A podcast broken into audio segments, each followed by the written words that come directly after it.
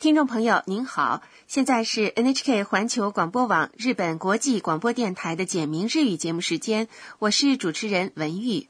大家好，我是江川，今天也让我们一起开心的学习日语吧。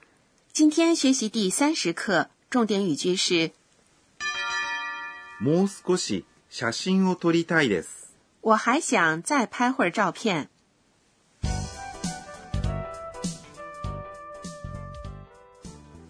短剧的主人公是泰国留学生安娜。安娜和朋友小英，还有小英的堂兄健太，正在富士山的绝佳拍摄地点拍照。好，下面呢，我们就来听第三十课的绘画，重点语句是もう少し写真を撮りたいです。我还想再拍会儿照片。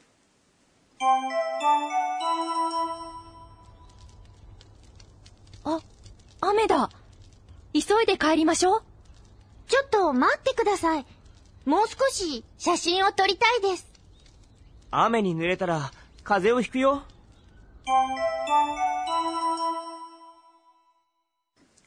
我来讲解一下。小英说あ、雨だ。：“啊，下雨了。あ、”是感到吃惊时发出的感叹词，雨。是雨。在上节课的绘画里，健太曾说过，富士山有山冒云，是要下雨的前兆，还真是下了雨。是啊。好，下面呢，我们来学习几个和天气有关的单词。晴天是，晴れ、阴天是，曇り、下雪的雪是，雪。急いで帰りましょ赶快回去吧う。急いで、是，急ぎます。 抓紧、赶快的推行，帰りましょ意思是回去吧，是把う。帰ります。回去的 must 变成了 must。must 是提议对方一起做某事的说法。我们在第十六课学过，把动词变成推形，可以表示连续发生的动作。急いで也是这个用法吗？ 嗯，不过这个句子呢，不是表示抓紧之后再回去，而是带有一面抓紧一面回去的含义。也就是说，推行有时候也可以表示后续的动作以怎样的状态来完成。我们接着看绘画。安娜说ちょっと待ってください。：“等一等，ちょっと、是稍微，待って、是 待ちます。等的推行，后面加上ください。请，就变成了表示依赖、请求的说法。もう少し写真を撮りたいです。我还想再拍会儿照片，这是今天的重点语句，もう少し、是再什么什么一点儿，少し、是一点儿的意思， 比ちょっと更郑重一些。写真是照片，を是表示动作对象的助词，撮りたい。意思是想拍照。在这里，把撮ります。拍摄的 must 变成了たい，用たい可以表示说话人的愿望。です。是句尾表示郑重语气的说法。 好，下面我们来练习一下今天的重点语句的发音。もう少し写真を撮りたいです。安娜迟迟不肯回去，健太很担心，说道雨に濡れたら風邪をひくよ。：“要是被雨淋了，会感冒的。雨”是雨，に是助词，在这里表示原因， 也就是说，后面的动词淋湿的原因是雨，濡れたら是如果淋湿的意思，是在濡れます。淋湿的他形濡れた后面加上了啦，他形加上啦，他啦表示条件。ぬれたら是表示假定的说法，意思是如果淋湿。是在动词的他形后面加上啦， 变成他了，对吧？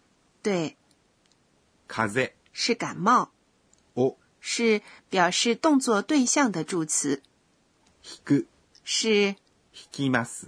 得感冒的“得”的词书形，是比较随意的说法，よ、是接在句尾的助词，在向对方说明一个他所不知道的事情时使用。另外，也可以像这个句子这样用来表示提出建议 或提醒对方。好，我们再来听一遍第三十课的绘画。今天的重点语句是。もう少し写真を撮りたいです。我还想再拍会儿照片。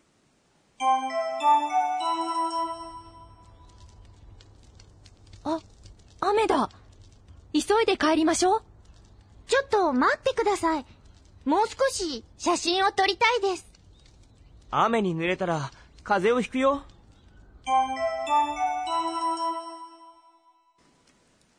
接下来是导师点睛环节，有请负责本节目监修的德勇阿卡内老师来为大家介绍学习要点。今天我们学习了表示条件的 tara 的说法，它和第二十九课出现的表示条件的助词 to 有什么区别呢？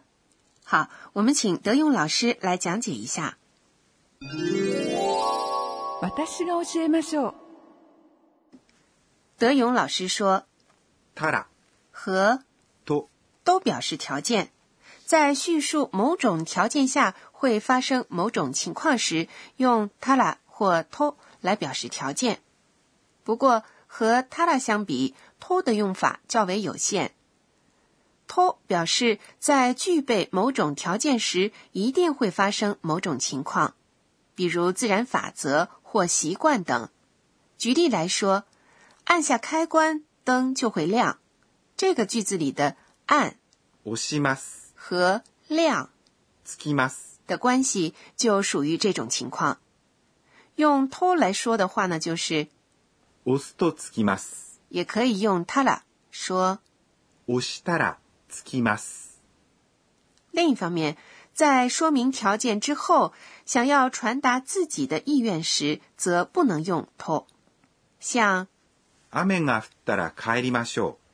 要是下雨的话，就回家吧。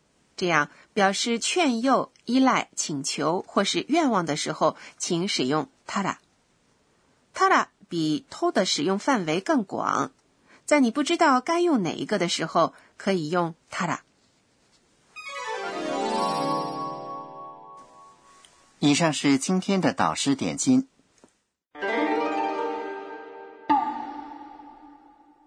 接下来是身临其境，给您介绍日语的拟声拟态词。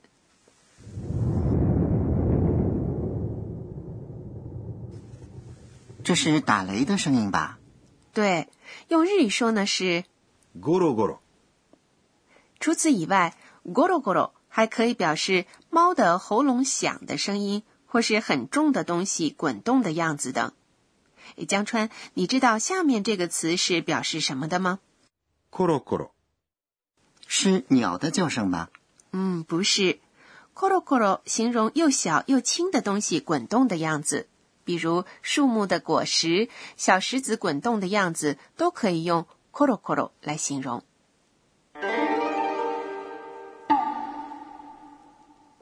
身临其境， 今天给您介绍了ゴロゴロ、和コロコロ。